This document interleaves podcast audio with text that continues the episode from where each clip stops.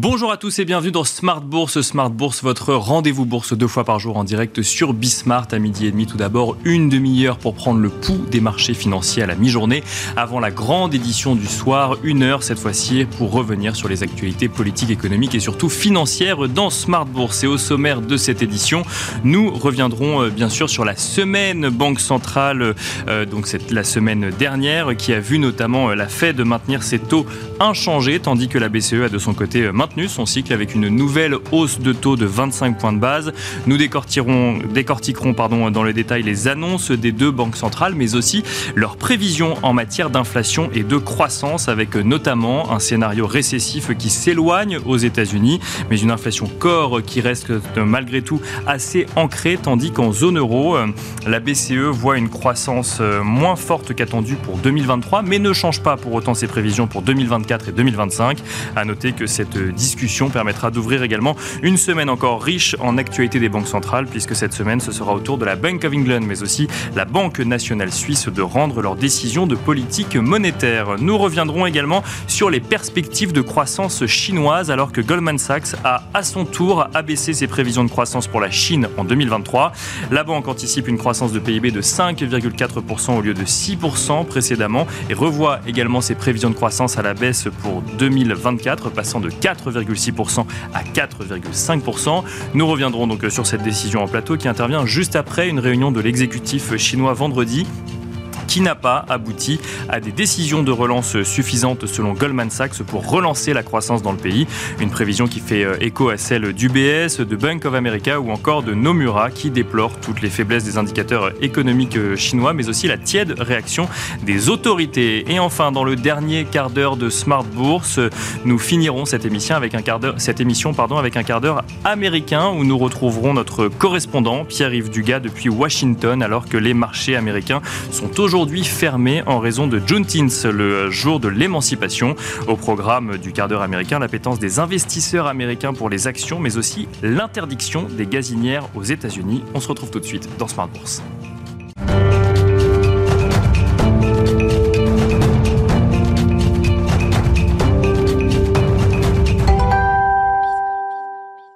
Commençons tout de suite avec Tendance, mon ami, le résumé complet de l'actualité boursière du jour proposé par Alix Nguyen. Alix, séance de baisse aujourd'hui pour les marchés européens. Oui, c'est une séance des plus calmes qui s'achève en dehors de la rencontre entre euh, le secrétaire d'État américain et le président chinois. Euh, peu d'éléments sont venus euh, rythmer la séance, sans compter que les marchés américains sont fermés ce lundi. À noter que cette semaine, le principal temps fort aura lieu mercredi à l'occasion de la première journée d'audition au Congrès du président de la Fed. Parmi les mouvements euh, plus importants du jour. On retient la chute à Paris euh, de Sartorius Tedim Biotech, le fournisseur de matériel pour le secteur biopharmaceutique, a revu ses prévisions pour 2023 à la baisse. L'entreprise érige en facteur euh, principal de cette baisse une réduction plus longue que prévue des stocks chez les clients après la pandémie de Covid-19. Elle évoque aussi des activités d'investissement relativement faibles des clients. Et puis, dans le secteur aéronautique, Airbus a enregistré une commande de 500 à 320 auprès de la compagnie aérienne indienne Indigo. Et on continue avec l'actualité des banques centrales. À présent, la Banque d'Angleterre a lancé son premier stress test du système financier. Et oui, l'enjeu est de mieux comprendre les mécanismes des banques et des intermédiaires financiers non bancaires en cas de tension extrême sur les marchés. Les résultats devraient être connus l'année prochaine. La Grande-Bretagne, où le rendement des emprunts d'État à deux ans est monté à plus de 5%, c'est une première depuis 2008. Et puis on reste à Londres, où le procès intenté par deux opérateurs financiers contre la Bourse des métaux de Londres débutera mardi. Elle portera euh, sur le chaos lié à la crise du nickel de mars 2022. Et à la bourse de Hong Kong, à présent, les actions de plusieurs groupes chinois peuvent désormais être échangées en yuan. Et oui, c'est une étape de plus vers euh, l'internationalisation euh, du yuan. Depuis euh, ce lundi, les actions de 24 entreprises, dont celles des géants Alibaba et Tencent, y sont cotées et négociées à la fois en yuan et en dollars hongkongais. À noter que dans un premier temps, ce système s'adresse exclusivement aux investisseurs étrangers détenteurs de yuan. Il devrait ensuite être étendu aux investisseurs de la Chine continentale. Voilà, donc tendance, mon ami, le résumé complet de l'actualité boursière du jour proposé par Alix Nguyen. On regarde rapidement la tendance du CAC 40 à l'heure où l'on se parle. Le CAC 40 en recul de 1,11% à 7306 points.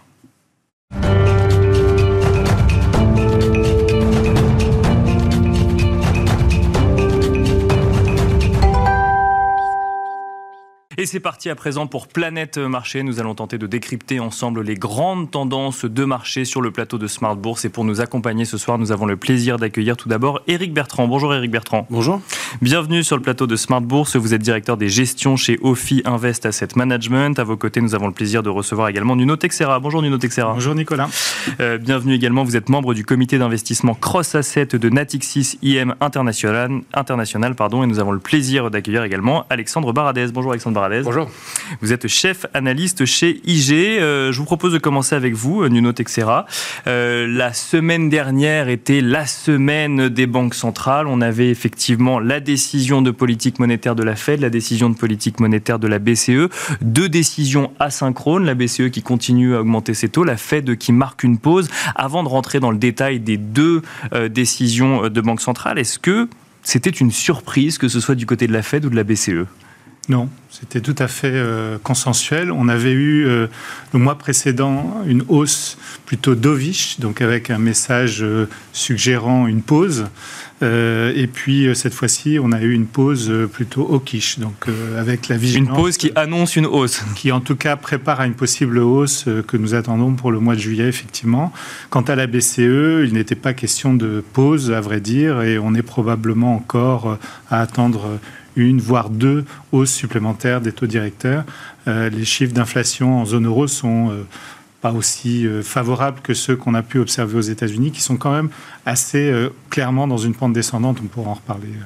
Alors, si, on reste euh, du côté de la Fed dans un premier temps, puis ensuite on regardera euh, euh, donc ce qui se passe en zone euro et du côté de la BCE, on, a quand même une Fed donc qui, marque une pause, hein, effectivement à l'heure actuelle, qui laisse entendre tout de même qu'il pourrait y avoir deux hausses de taux supplémentaires. C'est en tout cas ce que laissent entendre les dot plots. Mais face à un consensus de marché qui n'a pas du tout l'air de penser la même chose.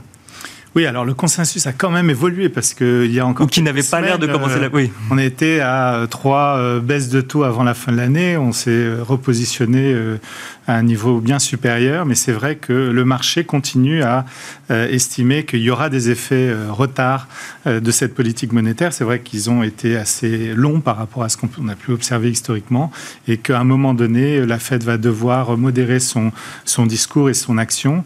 Euh, c'est pas forcément ce que nous pensons. Effectivement, on, a plutôt le sentiment que la pause devrait être suffisamment longue pour juger des effets de cette politique monétaire. Donc vous, vous estimez, bah, peut-être c'est un petit peu d'ailleurs ce qu'on a entendu dans le discours de, Jérôme Powell, c'est que cette pause va permettre de voir les effets qu'on n'a pas encore vus euh, de euh, cette euh, politique monétaire un peu plus restrictive ces derniers mois. Oui, tout à fait. on a encore des salaires quand même qui progressent à un rythme un peu supérieur à 4%. On a un marché du travail qui est sur les six derniers mois, je crois, sur une, une pente de 300 000, un peu plus de création d'emplois par mois. C'était 400 000 avant, mais on est quand même sur un rythme assez élevé. Il y a des signaux faibles de modération, mais euh, on a encore des services qui, progressent euh, assez fortement, justement à cause des hausses de salaire. Et donc, il va falloir sans doute euh, maintenir un peu le cap d'une rigueur monétaire.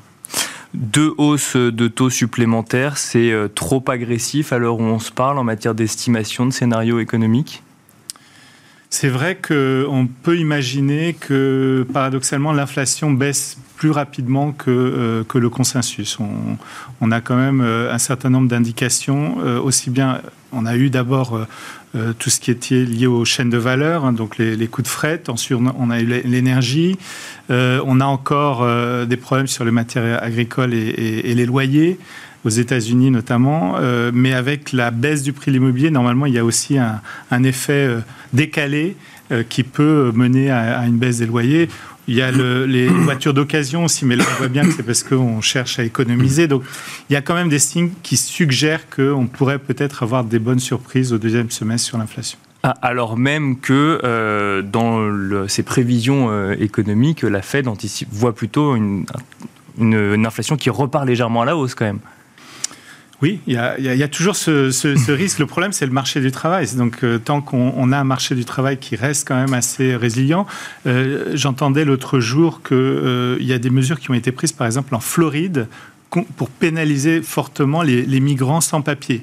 D'accord. on ne trouve plus de, de main-d'œuvre dans l'agriculture et dans la construction en Floride pour des raisons idéologiques, disons.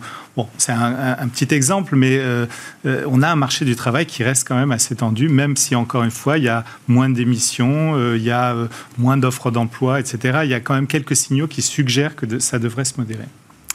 Éric Bertrand, euh, même question, votre réaction par rapport euh, donc à ces décisions de Banque centrale, euh, enfin de la Réserve fédérale américaine, mais surtout peut-être les, les, prévisions économiques de la Réserve fédérale américaine par rapport à vos scénarios, aux scénarios que vous avez chez Ophi Invest Asset Management? Bah, je dirais, comme, comme a dit Nuno, le, plan se déroule comme prévu. C'est-à-dire qu'il doit faire une pause. Pas d'accro au plan à l'heure actuelle. Pour l'instant, alors ce qui est assez intéressant, c'est que vraiment ils ont quand même resserré assez rapidement jusqu'à au-delà de 5. Maintenant, ils attendent de voir. Il ne faut pas oublier qu'il y a deux resserrements latents qui ne sont pas du taux d'intérêt, mais qui sont quand même les durcissements sur les conditions de financement des banques régionales. On en a parlé depuis 6 euh, mois, enfin depuis février, pardon. Ça resserre sans vraiment qu'on arrive à mesurer l'impact du resserrement.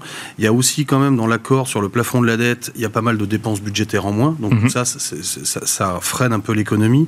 En revanche, effectivement, on est quand même sur une résilience de la croissance et donc de l'emploi et donc de l'inflation qui tarde un peu. C'est vrai que nous, de notre point de vue, la, Fed va se poser là. Alors, à un mouvement près, peut-être cet été, mais le, sujet, il est plus dans ce qu'anticipent encore les marchés. Nous, on dit ici même il y a plus d'un mois, puis ça, vient d'être évoqué. On, trouve que les marchés qui attendent que la Fed rebaisse assez rapidement, donc c'était 2023 comme ça a été dit, maintenant il y a encore, quand on regarde jusqu'à début 25, presque 2% de baisse. On sait que ça met pas mal de temps. Quand on voit les projections là de, de la Fed, moi je pense que ils vont se laisser beaucoup de temps avant de rebaisser parce que il n'est pas encore temps d'estimer un, un recul. Et du coup, ça, ça, met quand même de la détente monétaire sur la partie longue des courbes. Ils sont pas du tout envie que le Treasury se retourne très bas et anticipe trop de choses. Donc, euh, tant que moi j'aurai encore autant de baisses de taux, je pense que la, la, la Fed ne bougera pas. Et je dirais qu'à un mouvement près, c'est pas tellement gênant, parce qu'on l'a vu dans le cadre de l'Australie et du Canada, où après 2-3 mois ou, 6 mois de pause, je me souviens plus exactement, les deux banques ont fait un peu de fine-tuning en remettant 0,25. Ça n'a pas inquiété les marchés. Ils ont considéré ça comme un calibrage, euh, un ajustement. C'est vraiment qu'est-ce qui va être fait après qui est assez intéressant dans la courbe. Et de notre point de vue, pour que l'inflation revienne et tarde à revenir, il faudra rester plus longtemps sur ces niveaux que ne le marché l'anticipe aujourd'hui. Le fait qu'un spectre récessif s'éloigne, en tout cas des prévisions euh, de euh, la réserve fédérale américaine, c'est une surprise, c'est une bonne surprise. Euh, on est finalement dans le soft landing qu'on anticipait, qu'on attendait depuis de nombreux mois, en tout cas dans le discours de Jérôme Powell, alors même que les marchés effectivement avaient peut-être peut-être encore même un scénario différent aujourd'hui. Là, on est clairement sur un chemin de crête en fait. Euh, on sait que la politique monétaire met entre 12, 18, 24 mois à se transmettre à l'économie. Il y a plein de facteurs qu'on ne connaît pas. Et là, on a vraiment, pour l'instant, la Fed est bien sur son chemin de crête. Euh, on peut imaginer, là, on est dans les scénarios de risque, mais soit l'ensemble de ces mesures, il ne faut pas oublier le QT non plus, qui se coagule, atterrissent beaucoup plus brutalement que prévu, euh, ou inversement, euh, on a une résilience de l'économie qui est assez forte et qui fait qu'ils sont obligés de renvoyer des tours de vis nettement au-delà de ce qu'on est rendu. Donc c'est vrai que pour nous, les, deux côtés sont un petit peu à pic de, ce point de vue-là. Euh, c'est pour ça que la Fed va rester sans doute assez, euh, assez data dépendante et so far, so good. Ce qu'il faut quand même garder présent à l'esprit, c'est que les très bons résultats des entreprises et de la croissance, c'était pas tellement au volume, mais c'était en croissance nominale. C'est-à-dire que vous vendez peut-être moins de produits, mais vous les vendez tellement plus cher qu'au global, la, ligne de, des ventes est formidable. Ça crée des belles marges parce qu'on n'a pas encore trop commencé à augmenter les salaires. Maintenant que c'est plutôt en train de se calmer quand même. On va peut-être un peu moins vendre en quantité. On a moins de hausse de prix. Par contre, les salaires sont toujours assez forts et ce phénomène est très accentué en Europe. Euh, du coup, les, prévisions de bénéfices qu'on peut encore avoir sur 2024, en particulier en Europe, je trouve que c'est un petit peu optimiste. Je parle, je suis passé euh, euh, rien au marché action bien sûr, comme Mais ça, explique. Donc, on peut effectivement tenter d'expliquer aussi, effectivement, avec avec avec l'actualité entreprise. Mais sur ce scénario récessif, donc là, on chacun a son scénario pour le moment. Et la Fed joue un petit peu, oui, sur une ligne de crête. C'est ce qu'il faut comprendre. Dans les avis sur les marchés, et d'ailleurs, c'est assez surprenant d'avoir autant d'avis partagés, parce que certains pensent que ça va vraiment beaucoup plus ralentir avec une vraie crise crédit, et d'autres restent assez positifs. On a une volatilité implicite des marchés qui est très très basse. Donc c'est assez curieux. Il y a Bien sûr, oui. Des éléments qui se réconcilient pas là pour bah, moi. On a l'impression que tout va bien dans le meilleur des mondes. La, croissance est très résiliente. Elle a surpris tout le monde depuis le début de l'année par sa, par sa force. J'ai tendance à croire qu'on va vraiment ralentir quand même sur la deuxième partie de l'année peut-être pas forcément une grosse récession, mais quand même sûrement une récession technique. Le contraire nous surprendrait en fait chez Ofi Invest. Alexandre Baradez, peut-être qu'on peut continuer effectivement sur euh, cette perspective de récession. Alors effectivement, j'ai l'impression que ça fait plusieurs mois qu'on l'annonce, on a du mal à la voir réellement aujourd'hui. Alors effectivement, on voit des récessions techniques, mais une récession un peu plus euh, conséquente, on a du mal à la voir encore aujourd'hui dans, euh, dans les chiffres. Et pour autant, ça reste un scénario de marché qui a toute sa place aujourd'hui, même si ça n'est pas celui de la Fed. Oui, c'est vrai que la récession, mais elle est quand même, je partageais l'avis d'Eric là-dessus, et je pense d'ailleurs que le skip de la Fed au mois de juin, sans être dit comme tel, c'est au regard de ce que l'on voit des indicateurs avancés, de la vitesse de ralentissement de ces indicateurs avancés, du nombre de mois consécutifs que ces indicateurs euh, se, replient. Et, il me semble que c'est plutôt ça que l'on a comme risque, c'est finalement un scénario de récession qui se matérialise enfin, plutôt que de devoir caler deux taux supplémentaires. Euh, d'ailleurs, même on a vu qu'au moment de la, des, projections, donc à la fois du communiqué et des projections, vous regardez la partie la plus courte de la courbe de taux, le 1 mois jusqu'à 6 mois, donc qui sont censés intégrer ces deux taux potentiels. Bien sûr. Ça n'a quasiment pas bougé, c'est-à-dire on était à 5,30 à peu près en moyenne sur ces niveaux-là. Si vraiment le marché était convaincu qu'il y aurait 50 euh, points de base de plus, on aurait tout de suite monté une marche, voire deux marches sur ces Donc le marché, il ne croit pas Il ne croit pas, et on l'a vu par la conférence de presse de Powell, il ne croit pas aussi parce que la rhétorique de Powell, euh, il aurait pu garder une rhétorique qui était axée sur ce qu'on a vu du communiqué et vu des dot plots et, et lu des, projections rehaussées en fait. Hein. Euh, et si Jean-Paul voulait délivrer un message plus haut quiche, il aurait pu le faire, mais quand il dit que la réunion de juillet reste ouverte et que en gros les dot plots, c'est pas des, ça n'a pas valeur de, d'acte futur, il, il minore en fait le rôle de, ce qu'on a eu précédemment, et donc le marché entend ça, et puis il a marqué de nouveaux, de points hauts à court terme. Euh, mais effectivement, je pense que c'est plutôt ça qui, doit trotter la tête de, Paul et du, FOMC, c'est que euh, quand vous regardez les gros moteurs de l'économie américaine, euh, L'ISM Service, par exemple, quand on parlait il y a quelques mois de récession, l'ISM Service il était encore à 60 et quelques. Là, on a un ISM Service qui est à 50,3. Mhm. Et s'il y a bien un indicateur avancé qui est peu volatile côté US, c'est bien celui-ci. C'est-à-dire à chaque fois qu'il s'est rapproché des 50 et qu'il est passé en dessous, euh, bulle Internet, euh, subprime, Covid, ça a été bref mais, mais, intense, et on se rapproche à nouveau. Donc en fait, sur le track record sur les, 20 dernières années, il est, c'est un, sans faute en fait. Donc là, à 50,3, on commence à flirter avec la zone de contraction. Euh, les services, c'est 80% de l'économie américaine. Donc là, il y a une petite alerte quand même commencent à apparaître. Et si vous mettez effectivement le masque des, des ventes détail dessus, euh, les ventes détail, elles sont justement, elles sont encore hautes en fait. Elles sont hautes en, montant. Donc, Bien sûr. Le pricing ouais. power des entreprises est toujours cette capacité d'achat, mais euh, euh, la progression annuelle a, sacrément ralenti. Ça désormais en hier tout hier. Donc si vous regardez les ventes détail là, mois passé par rapport au même mois l'année précédente, on ne progresse plus que d'à peine 1%, 1,2% je crois. Donc c'est des progressions qui sont faibles pour une économie comme l'économie américaine. Donc ça pourrait être des indices effectivement du scénario peut-être d'Offi 1 Everest Asset euh, Management, de, dire, tiens, peut-être que la récession arrive enfin, non pas qu'on l'attende, mais euh, en tout cas, on, l'anticipe. On, l'anticipe, et, du coup, ça remet aussi mettre en lumière le, rebond récent des marchés. On a bien compris, enfin, on a bien compris, hein. pour moi en tout cas, un peu a posteriori, pourquoi la tech s'est autant reprise. Il y a eu le thème AI, mais aussi probablement déjà qu'une partie du marché voyait cette question de ralentissement, donc on a un peu de rotation comme ça, les cycliques pas terribles, et puis la tech qui est partie d'un coup. Euh, mais à un moment donné, si c'est le scénario qui devient central, c'est-à-dire si on commence à voir, et là on aura des, des, datas bientôt, hein, ISM ou autre, si on commence à, acter un peu dans les données avancées ce, ralentissement-là, à un moment donné, je, pense que la, tech ne peut pas non plus rallier autant que ça. C'est-à-dire à la fois l'effet AI qui était bien avancé déjà, plus l'effet euh, euh, pause de la fête qui, est maintenant intégré. Euh, si à un moment donné, on se rend compte que réellement il y aura qu'on est auto-terminal et qu'on ne bougera pas de, là, à un moment donné, c'est pourquoi on est auto-terminal dès maintenant alors qu'on pensait peut-être qu'il y aurait dose de taux. Et à ce moment-là, ça va peut-être obliger les boîtes à réviser un peu leur guidance aussi, parce que si on commence à, après une récession, je pense pas qu'en début d'année, les guidances qui étaient faites au T1 quand la Chine réouvrait et que les stats n'étaient pas mauvaises, c'est des guidances qui ont été faites sur les trois premiers mois de l'année. Là, les, ce qui pose problème sur la Chine, c'est les trois mois récents, en fait, où toutes les stats sont tombées en dessous des attentes.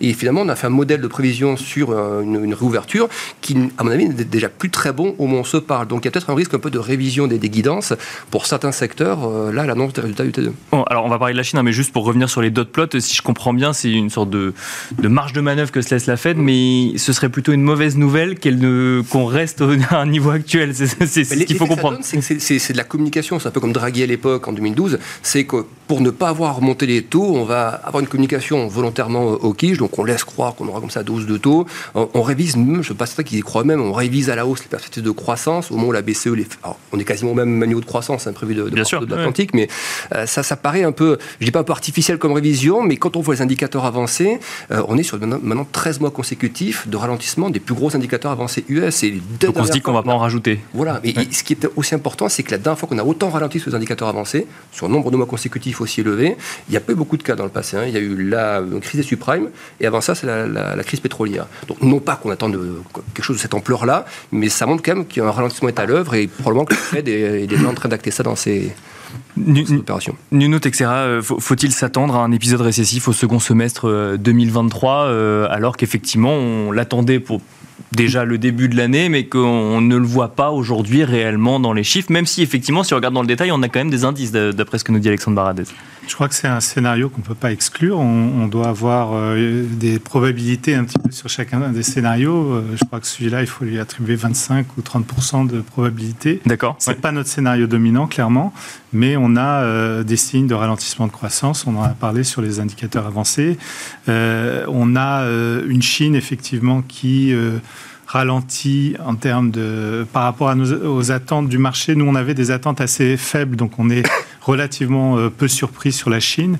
Mais c'est vrai qu'on voit que ça patine. Euh, c'est pas euh, la relance qu'on espérait du côté des autorités chinoises. Puisqu'il y avait des, grandes attentes, effectivement. Alors tant, tant, que la, tant que la Chine avait son économie fermée, on attendait une réouverture et une économie chinoise qui viendrait reprendre son rôle de locomotive finalement de la croissance mondiale. Et là, on commence à faire face à des déceptions quand même. Oui, non, tout à fait. C'est vrai que la, Chine est encore plombée par son secteur euh, immobilier et, le traumatisme que ça a créé chez les, chez les épargnants qui, euh, finalement, euh, euh, avaient une grosse partie de leur épargne euh, dans, ce, dans ce secteur, qui voit soit les prix baisser, soit euh, une épargne qui a été complètement perdue.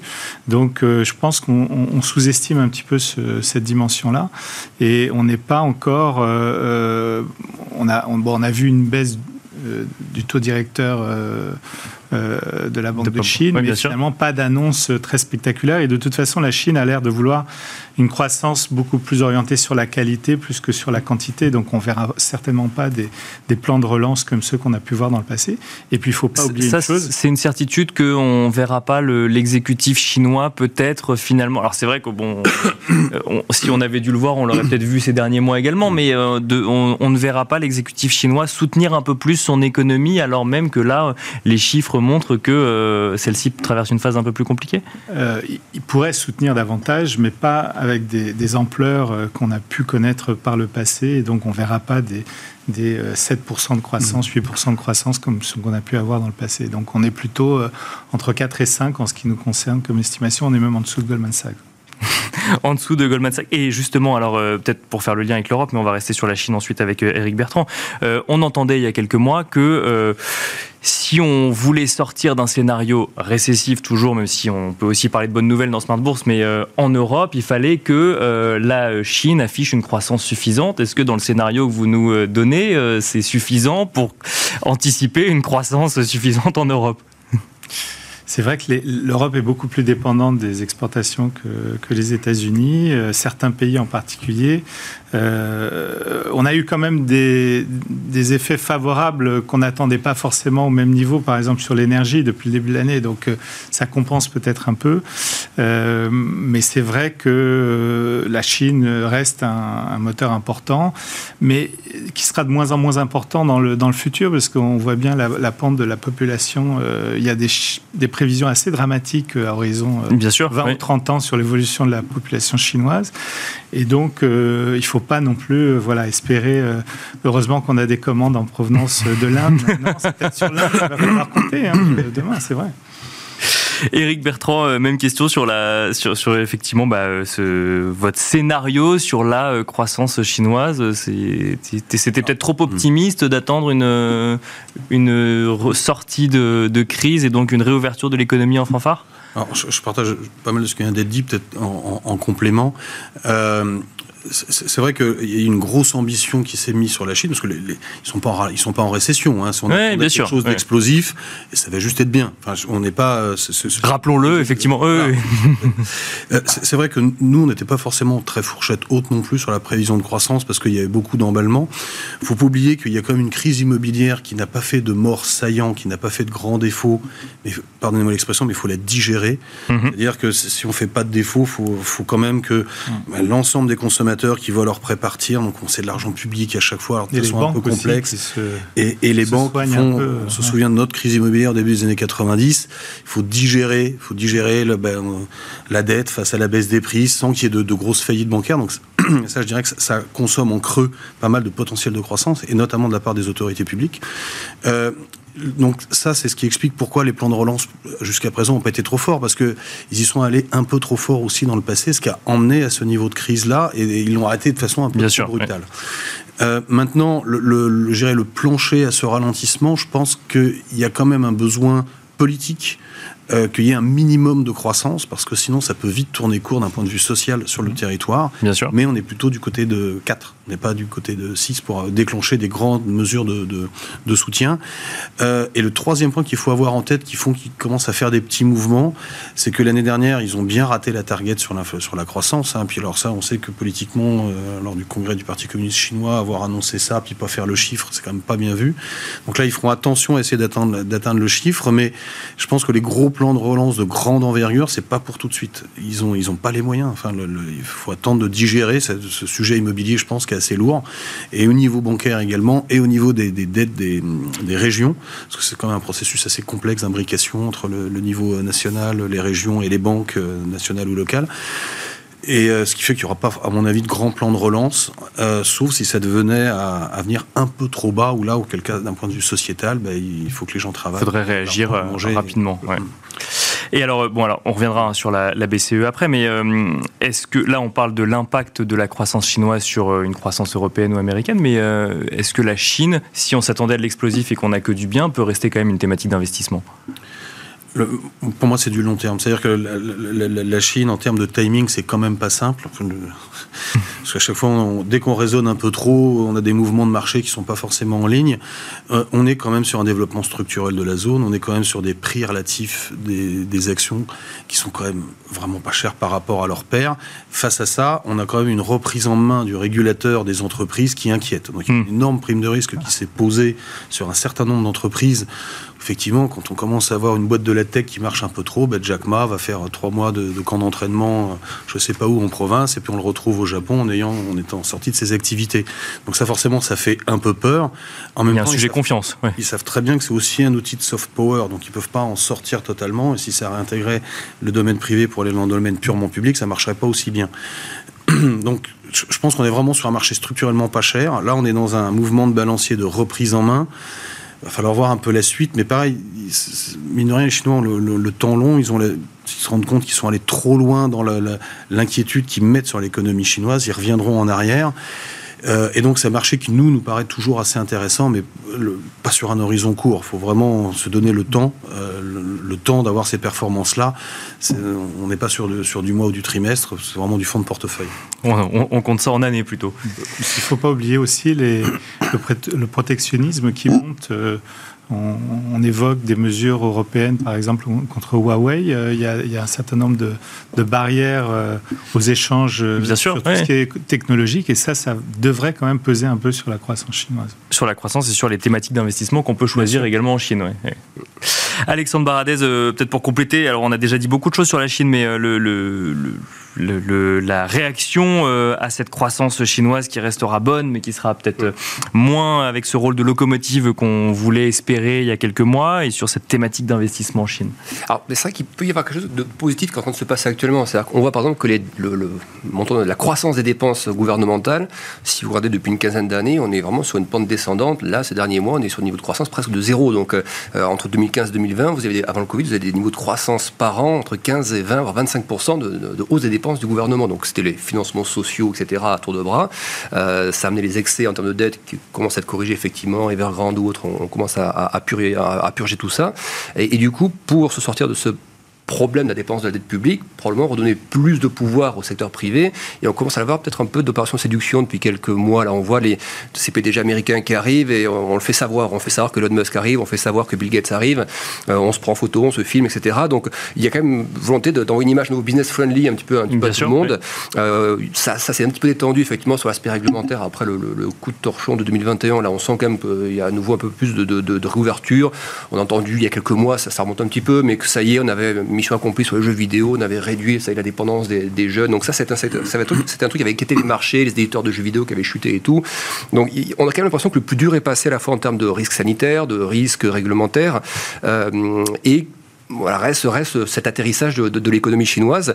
Mais après, ça que les valorisations sont quand même super attractives. Mais le seul risque, et c'est pour ça aussi que les, actifs japonais ont probablement autant monté, c'est que c'est aussi là, le, je pense, que ce qui freine les investisseurs euh, occidentaux, globalement, c'est le risque géopolitique, c'est Taïwan, c'est le rapprochement ostensible avec la Russie aussi, ça, ça je pense, ça ne plaît à personne.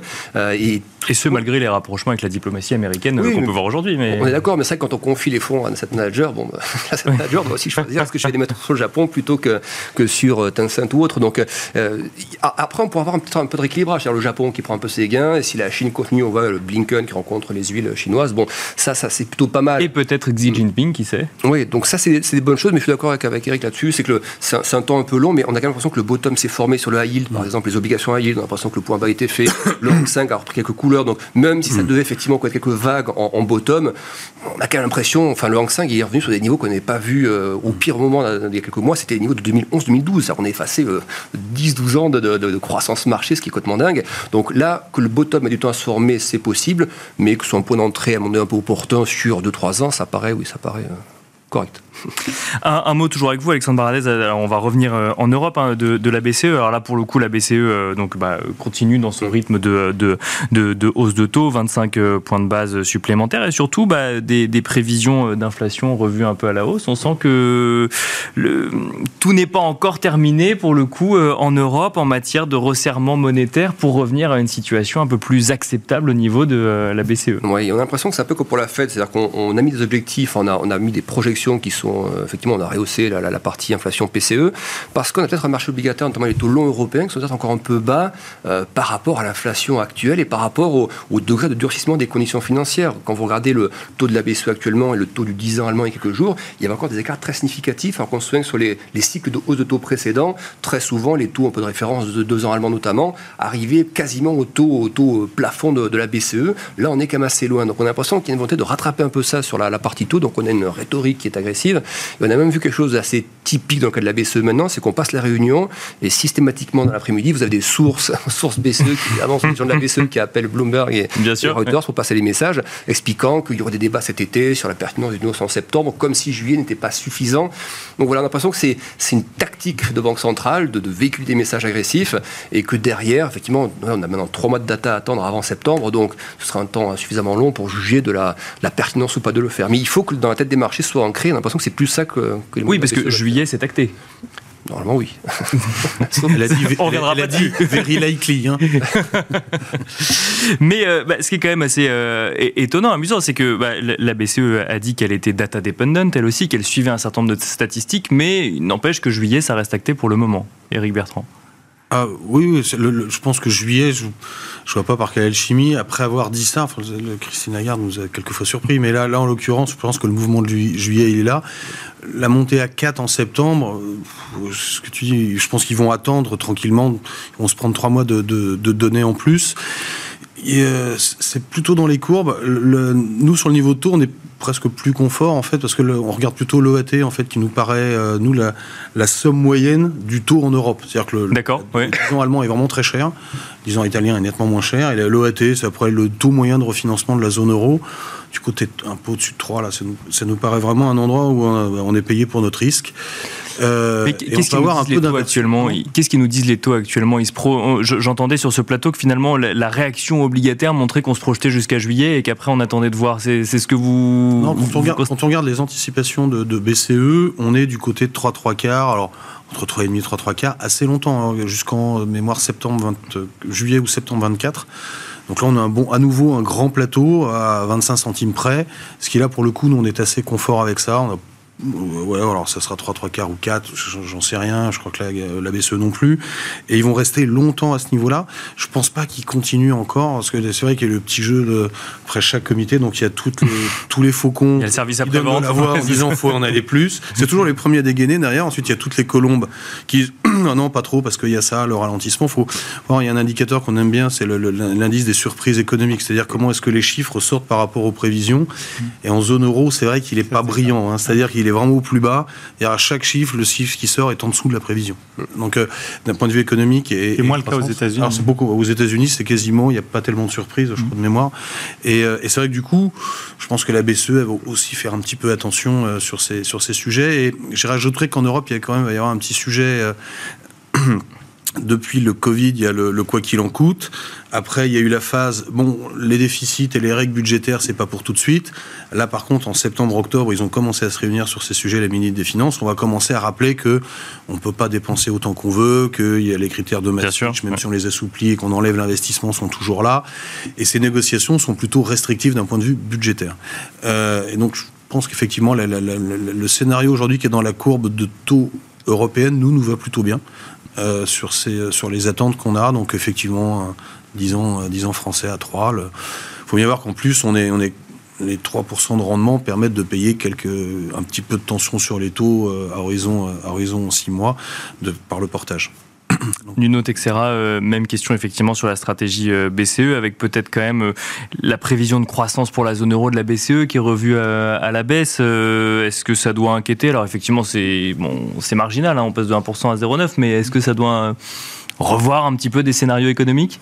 Non, je pense que c'est pas très significatif. On est en dessous en ce qui nous concerne sur les prévisions de zone euro, mais ce qui est important, c'est que euh, il n'y ait pas un, effet un peu contraire effectivement d'une politique trop agressive sur les taux qui paradoxalement pourrait même être euh, contre-productive, c'est-à-dire euh, entraîner une inversion encore supplémentaire de la courbe des taux et, une baisse des taux longs, parce qu'à mm. ce moment-là, les marchés vont anticiper un, vrai ralentissement, voire une récession.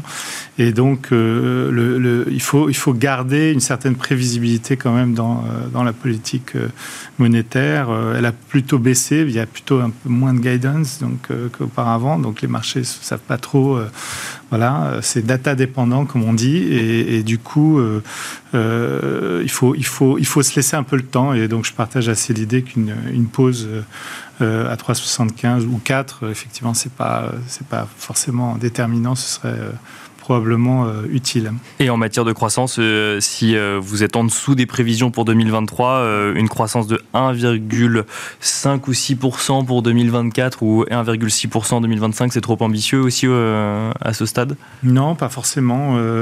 tout dépend de la visibilité qu'on aura justement sur les taux d'intérêt. Parce que si on commence à retrouver de la visibilité sur les taux et que le problème inflationniste semble euh, à peu près réglé, euh, je pense que ça devrait donner des bases solides pour une, reprise en 2024. C'est pour, juste pour compléter l'aspect banque centrale, on a l'impression qu'il y a un message qui était délivré des deux côtés euh, la semaine dernière, c'est le côté de la, du maintien des taux élevés sur une longue période plutôt que le taux terminal. Ça, ça c'est déjà un message qu'on a entendu l'année dernière de Jérôme Powell, qu'on n'est plus entendu ensuite et qui ressort maintenant. C'est-à-dire comme pour prévenir que finalement on ne montrait peut-être pas beaucoup plus les taux, mais par contre on insiste sur le, côté durée, on va planer pour quelques temps. Et, et si on regarde l'aspect marché, moi, c'est un peu ça qui m'inquiète, mais pas qui m'inquiète dramatiquement, mais qui pourrait justement pousser les marchés à consolidation. C'est-à-dire potentiel de croissance qui n'est, qui n'est là, qui est, euh, on va être sous la tendance au niveau, au niveau américain. En Europe, on va se balader entre contraction d'un trimestre à l'autre et, et expansion. Et de l'autre côté, les taux même si ça ne jaillit plus, ça ne monte plus, bah, qui vont jouer un effet un peu de, de toujours restrictif. Ils ne donneront pas de respiration supplémentaire. Voilà, plus ça fait budgétaire dont, mmh. Eric parlait, bah, là vous avez une équation pour que normalement vous, n'ayez pas de, de, des marchés qui, qui flambent complètement. Il y aura toujours un effet alternatif, du coup hein, les rendements sont bons de l'autre côté. Donc normalement à un moment donné, le marché doit un peu calmer cet appétit pour les actifs risqués. Et il ne serait pas surprenant que pendant, pendant, un, deux trimestres, on ait des marchés, ce serait la logique en tout cas, je trouve, des marchés actions qui, qui oscillent dans des, dans des ranges pas très larges, de 10%, mais quelque temps. la, fameuse consolidation qu'on mmh. attend depuis un petit bout de temps, qui, qui, arriverait du coup au, au second semestre sur le CAC effectivement moins, moins aux États-Unis. Euh, mais justement alors bah, on peut continuer avec vous euh, Alexandre Baradez. J'ai l'impression quand je regarde effectivement les, les, questions sur, sur les marchés notamment les marchés actions qu'il y a deux questions. C'est où est la consolidation, en tout cas quand est-ce qu'elle va se valider Et deuxièmement, euh, quid de la concurrence d'autres actifs vis-à-vis des actifs risqués comme les actions? La concurrence, elle peut venir de ce qui aurait dû être déjà être le cas, peut-être la partie obligataire, c'est tel rendement, enfin c'est archi sexy hein, d'acheter du 6 mois du 1 an. Bah oui, donc, donc, à un moment donné, le côté alternatif va peut-être se remanifester, alors qu'effectivement là, il a, il a, quand même pas mal disparu en tout cas, mais, il a disparu sur des thèmes, pas, pas partout en fait. On disait tout à l'heure, il y a eu la, partie tech qui a accéléré parce qu'il y a un thème spécifique AI plus des questions de pause ou autre, euh, mais après pour aller plus haut, qu'est-ce qu'on a en fait hein? Il va falloir chercher d'autres thèmes. Euh, Nvidia qui a publié, ok, ça, ça a été pricé. Voilà, tous ces thèmes ont déjà bien boosté au premier semestre. OS2, il y aura déjà l'épreuve des guidances qu'on va surveiller, l'épreuve des résultats en tant que tel. Et on commence aussi à avoir des multiples aux États-Unis qui commencent à devenir un peu, je dis pas dangereux, ils sont pas dangereux, mais à 19 fois les bénéfices attendus 12 euh, mois, vous revenez en fait sur le début de la zone d'excès qu'on avait connue post-Covid. C'est-à-dire qu'on est au-dessus de la moyenne 10 ans largement, et vous êtes sur la moyenne 5 ans, mais qui elle-même était déformée par l'aspect Covid, le, DPE à 23-24 fois les bénéfices. Donc vous êtes déjà sur une moyenne qui elle-même était déformée par le Covid. Sachant que euh, vous avez une croissance qui, c'est notre scénario, mais qui va plutôt ralentir qu'accélérer. Donc à un moment donné, la, macro va peut-être aussi un peu transpirer sur la, sur la micro en fait. Hein. D'accord. Et de marge, on en parlait tout à l'heure, ça va peut-être aussi se ressentir. Donc il me semble que là, il y a quand même quelques ingrédients pour de la consolidation. En Europe, on le voit un peu sur le cas. Avec des, entreprises qui devraient quoi? Réduire leur marge ou qui auraient du mal à les, euh, les augmenter encore? plus la, croissance des, bénéfices, c'est pas forcément des, des, chutes de. c'est plutôt qu'on a intégré euh, la, bonne tenue finalement, la moins mauvaise tenue euh, ce qu'on pouvait craindre. Mais après, pour redéployer multiples il va falloir effectivement soit des guidances absolument incroyables ou alors des résultats incroyables. Mais si on veut détendre un peu ces multiples, ce qui me semblerait un peu nécessaire dans la phase actuelle, il n'y a pas 36 possibilités. Soit vous annoncez de super résultats il me semble qu'on est un peu limité de ce côté-là. soit c'est le marché qui corrige un petit peu, pas beaucoup, mais 5-10% de correction, vous détendez un peu les multiples quand même. Éric Bertrand, même question. Qu'est-ce que vous regardez dans le contexte euh, actuel? Effectivement, alors on, attend une consolidation euh, sur les marchés américains qu'on n'a pas encore euh, à l'heure actuelle, ou en tout cas, elle est annoncée, mais on ne la voit, on ne la voit pas à l'heure actuelle. Et en même temps, bah, les actifs risqués font face à une concurrence de plus en plus accrue, que ce soit en France sur même parfois des, des, actifs réglementés ou alors sur des poches obligataires. Je vais vous citer un proverbe breton, je crois, c'est marmite fixée, jamais debout. Donc on attend tous la consolidation, il se passe rien. Ça hmm. rappelle d'autres moments de marché où tout le monde est d'accord pour qu'il se passe quelque chose, mais ça marche pas. Blague à part, c'est vrai que c'est un peu surprenant et c'est vrai que c'est interrogeant parce que on a quand même eu, pour la faire rapide, un démarrage de début d'année truand. On a l'épisode bancaire US, ça revient, et là on est, on est sur les plus hauts. Alors un petit plus haut d'un pour cent ou deux, puis que, comme tu le disais, on a quand même les US et l'IA qui tirent un peu. Alors avec l'aspect de construction des indices et euh, giga capitalisation petite qui est très distordue Hein, Bien sûr, La performance du S&P, c'est 10 valeurs, enfin globalement jusqu'à assez récemment. Euh, mais c'est vrai qu'au global, nous on a l'impression qu'il y a plein de bonnes nouvelles dans ce marché. Euh, l'atterrissage en douceur, le pilotage, la croissance ralentit mais pas trop, l'inflation revient mais c'est pas mal, les taux remontent et sont enfin et, comme je l'évoquais tout à l'heure, les, deux scénarios de risque sont plutôt vraiment pas très bons pour les actifs risqués. Et il y a, je crois, euh, donc ça, on reste prudent tactiquement, même si on n'est pas inquiet sur longue période. Donc, euh, mais ça continue de monter. Et c'est vrai que dans les actifs alternatifs, ce que tu disais, enfin, le, moi du 4,5 investment grade à 3-5 ans, je suis un assureur, ça me coûte pas très cher en solvabilité 2. Et même quand on regarde le haut du haut rendement, même si ça ralentit, ça peut un peu, un peu swinger, on est quand même payé pour avoir du risque, avec pas mal de visibilité. Avec cet aspect en plus, c'est que, en particulier sur le crédit de qualité, si on a un ralentissement, bon, bah, les, spreads vont s'écarter, mais dans le même temps, les taux devraient un peu baisser. Mhm. Au global, la somme des deux, bah, on prend le portage. Et donc, du coup, il y a quand même cet aspect concurrence des classes d'actifs. On était vraiment, souvenez-vous, hein, Tina était là il y a encore deux ans. Il n'y avait rien à acheter à part des actions. Mais là, le Tara est là maintenant. Euh, et, on reste. Et c'est vrai que du coup, dans les allocations, on va aller chercher du portage parce que, le, a priori, on a, quand même la certitude d'avoir à peu près ces perfs-là sur les horizons donnés. Donc, c'est vraiment quelque chose que, qui nous est une alternative, euh, en particulier aux actions, en attendant que ça corrige. Mais pour l'instant, ce RAD ne voit rien venir. Donc le scénario, c'est que ça va corriger, c'est ça. Mais, pour l'instant, la marque. il y a un moment, si ça, ne vient pas, si on passe ces pics et le, pic de l'inquiétude, il y a un moment, il faudra y retourner. Enfin, mais pour l'instant, c'est vrai qu'on a quand même énormément de bonnes nouvelles et un peu de cherté relative. Euh, mais c'est vrai que le marché américain. Nuno Texera, on a, on, a l'impression que on a du mal à retourner dans le marché action parce qu'on ne sait pas où ça va redémarrer, dans, que ce soit demain ou dans cinq mois. Non, mais c'est vrai que les investisseurs sont plutôt, pour ceux qui raisonnent en fondamental, un peu euh, prudent, voire sous-pondéré sur les marchés parce que les valorisations ne sont pas démentes, mais elles ne sont pas non plus super attractives mais elle le serait moins dans un scénario de ralentissement euh, marqué euh, de l'économie. Donc, euh, nous, on a décidé de passer en légère sous-pondération fin mai. C'est vrai qu'on est face à des marchés qui continuent à, monter, donc ça paraît un peu frustrant, mais en même temps, on préfère, comme Eric, aller plutôt sur l'investment grade ou du, ou du high yield de qualité euh, que, euh, que de prendre des risques euh, actions avec des indices qui ont sans doute pris un petit peu d'avance. Et ce qui est aussi un petit peu... Parce que le, risque, pour, pour, bien comprendre, c'est que effectivement, quand on a un S&P 500 qui euh, affiche une progression, mais que derrière, c'est 10 valeurs qui le tirent pendant plusieurs semaines, le risque, c'est de d'aller au mauvais endroit, finalement, sur les marchés, sur les marchés actions, sans trop savoir quelle sera peut-être la prochaine thématique porteuse sur quelques le monde cherche la qualité et la visibilité. Donc, euh, il y a une espèce d'effet d'entonnoir sur ce type de, de valeur notamment sur la tech. Euh, et euh, un, indice écu pondéré américain n'a pratiquement rien fait depuis le début de l'année. Donc euh, il faudrait que la, hausse se diffuse un petit peu plus pour qu'elle soit sans doute plus pérenne. si ce n'est pas le cas, ça veut dire qu'il y a probablement des segments du marché qui vont devoir corriger un peu. Et le Nasdaq est revenu à des niveaux de survalorisation à court terme en tout cas. Merci beaucoup, messieurs, de nous avoir accompagnés dans Smart Bourse. Merci Eric Bertrand, directeur des gestions chez Ophi Invest Asset Management. Merci Nuno Texera, euh, membre du comité d'investissement Cross Asset de Natixis IM International. Et merci Alexandre Baradez, chef analyste chez IG. Et quant à nous, on se retrouve tout de suite dans la dernière partie de Smart Bourse. Et c'est parti pour le dernier quart d'heure de Smart Bourse, un quart d'heure américain comme tous les lundis. Et nous avons le plaisir de retrouver notre correspondant américain à Washington en duplex. Bonjour Pierre-Yves Dugas. Bonjour Nicolas, ça va? Va bien et vous? Oh, bah écoutez, aujourd'hui est un jour férié aux États-Unis, donc euh, j'ai mis une cravate, j'ai fait un effort. Jour férié, effectivement, euh, donc euh, aux États-Unis, le jour férié Juneteenth. nous allons quand même parler de bourse ensemble, Pierre-Yves Dugas, puisque les Américains, les investisseurs américains continuent tout de même à avoir une appétence particulière pour les actions.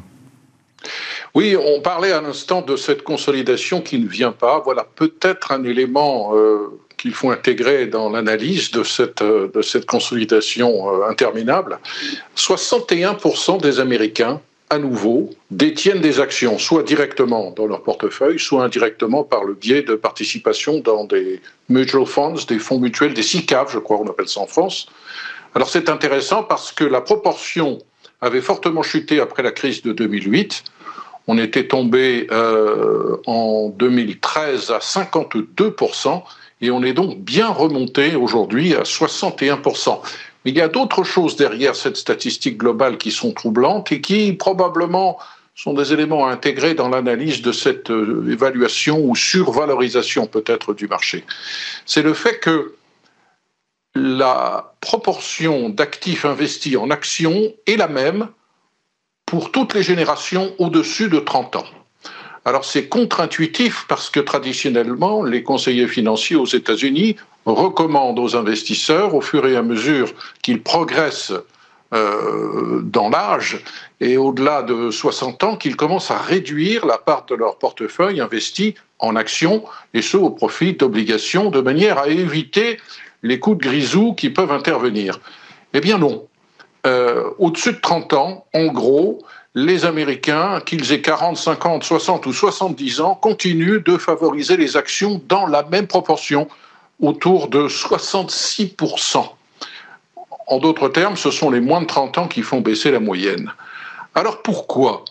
Pourquoi cette situation qui n'est pas, pas intuitive? Euh, Plusieurs éléments d'explication euh, s'avancent. Je crois que moi, celui qui me séduit le plus, et c'est lui dans lequel je me reconnais, puisque je suis quelque part presque un baby boomer, c'est que beaucoup de ces Américains qui ont plus de 60 ans aujourd'hui ont commencé à s'intéresser au, stock market, à l'investissement en bourse, dans les années de l'explosion boursière euh, des années 80. Et ils ont euh, vécu plusieurs révolutions comme ça. La plus importante est celle qui a fait entrer dans leur tête et même peut-être dans leur ADN le fameux FOMO, fear of missing out, la peur de rater le coche. Pourquoi? Parce qu'ils ont vu le marché s'effondrer en 87 et rebondir très vite, s'effondrer en 2002 et rebondir très vite, s'effondrer en 2008 et 2009 et rebondir très vite, s'effondrer en 2020 et rebondir très vite, etc. Et à chaque fois, ou bien ils ont tenu le coup et ils s'en félicitent, ou bien ils ont craqué, ils ont vendu et ils s'en mordent les doigts. Donc cette consolidation qui ne vient pas aujourd'hui, peut-être, peut-être, est-ce que l'élément d'explication le plus puissant est le fait que jusqu'à présent, euh, la patience a payé. Si on avait acheté le S&P 500 au plus bas en 2009, on aurait aujourd'hui une plus-value, euh, dividende compris, de plus de 700% c'est tout de même de quoi convaincre même un vieux d'investir euh, de manière privilégiée dans des actions plutôt que dans des obligations, surtout que nous sortons d'une période qui a été quand même assez délicate pour les détenteurs d'obligations en raison de, la politique euh, tardivement appliquée par la Réserve fédérale qui a, qui a conduit à dévaloriser euh, en capital en tout cas beaucoup de, de portefeuilles obligataires, alors que la récession dont on nous parle depuis d'un an, elle ne vient pas.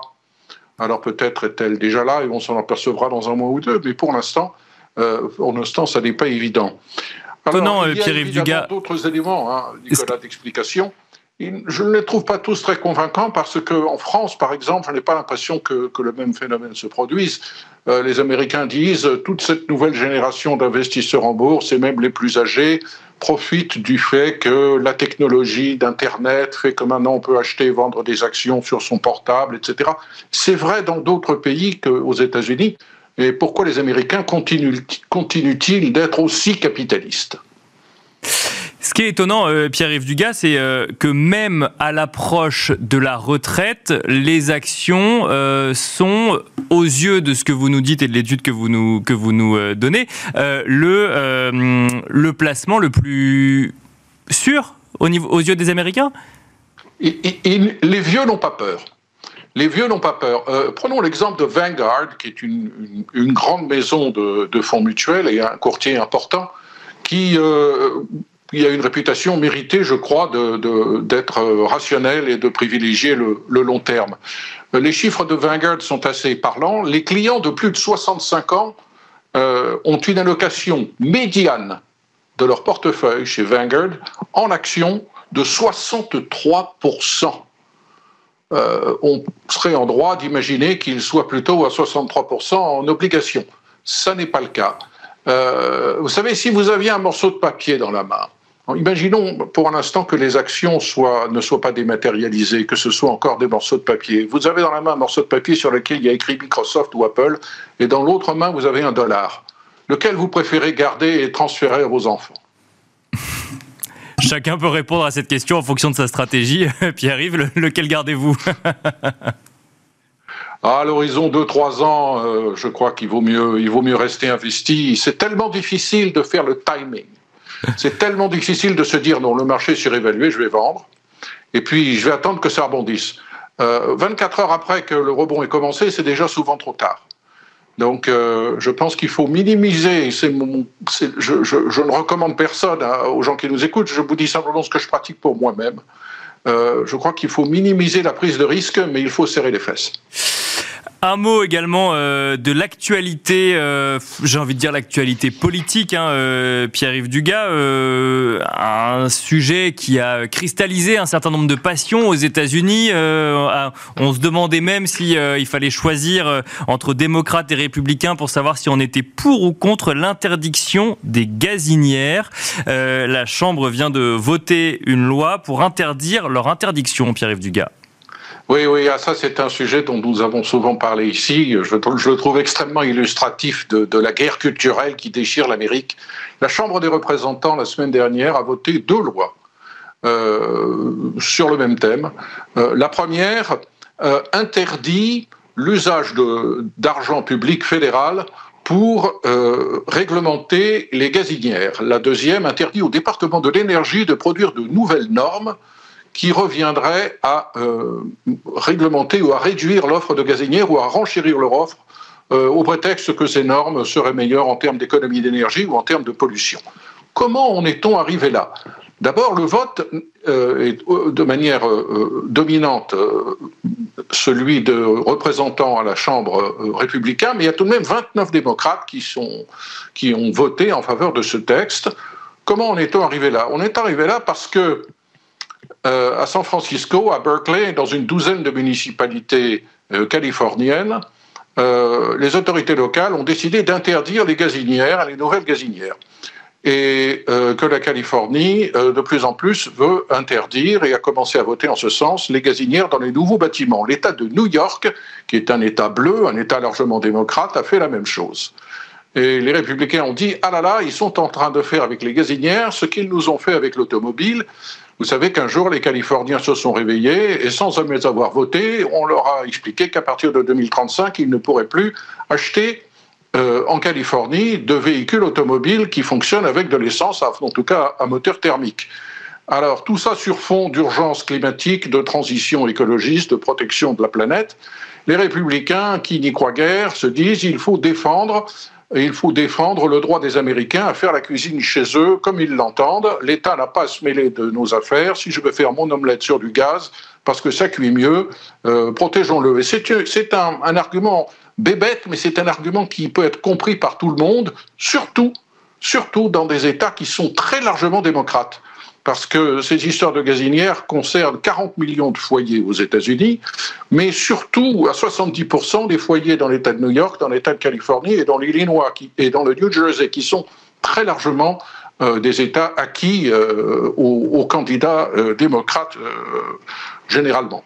Alors, on rappelle juste, Pierre-Yves Dugas, que l'argument pour l'interdiction des, gazinières serait qui, qui serait ces gazinières seraient responsables de maladies et notamment cause principale d'asthme aux États-Unis.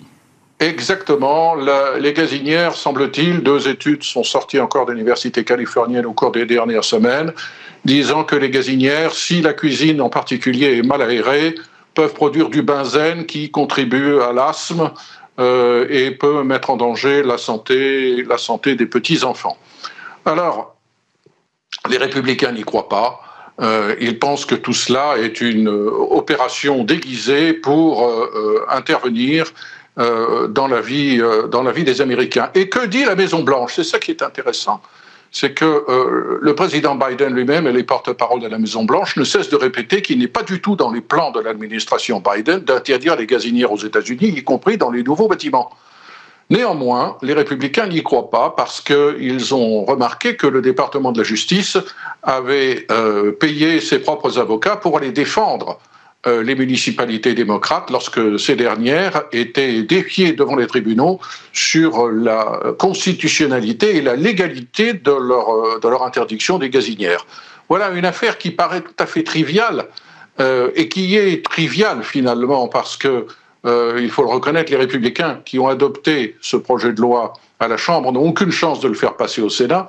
Mais c'est le genre de choses dont on parle beaucoup dans les, dans chaumières américaines, si j'ose dire, parce que c'est un moyen de, de focaliser l'attention et de rappeler aux Américains que l'État fédéral peut se mêler de tout et qu'une des grandes différences entre les démocrates et les républicains, c'est que les républicains prétendent vouloir défendre la liberté et minimiser les impôts, tandis que les démocrates prétendent vouloir le bien des Américains en faisant intervenir l'État fédéral pour réduire les inégalités et les dangers peuvent présenter euh, certains appareils électroménagers. Merci beaucoup Pierre-Yves Dugas d'avoir été avec nous dans Smart Bourse. Je rappelle que vous êtes correspondant américain de Smart Bourse. Merci à vous également de nous avoir suivis et je vous donne rendez-vous demain à midi et demi en direct sur Bismart.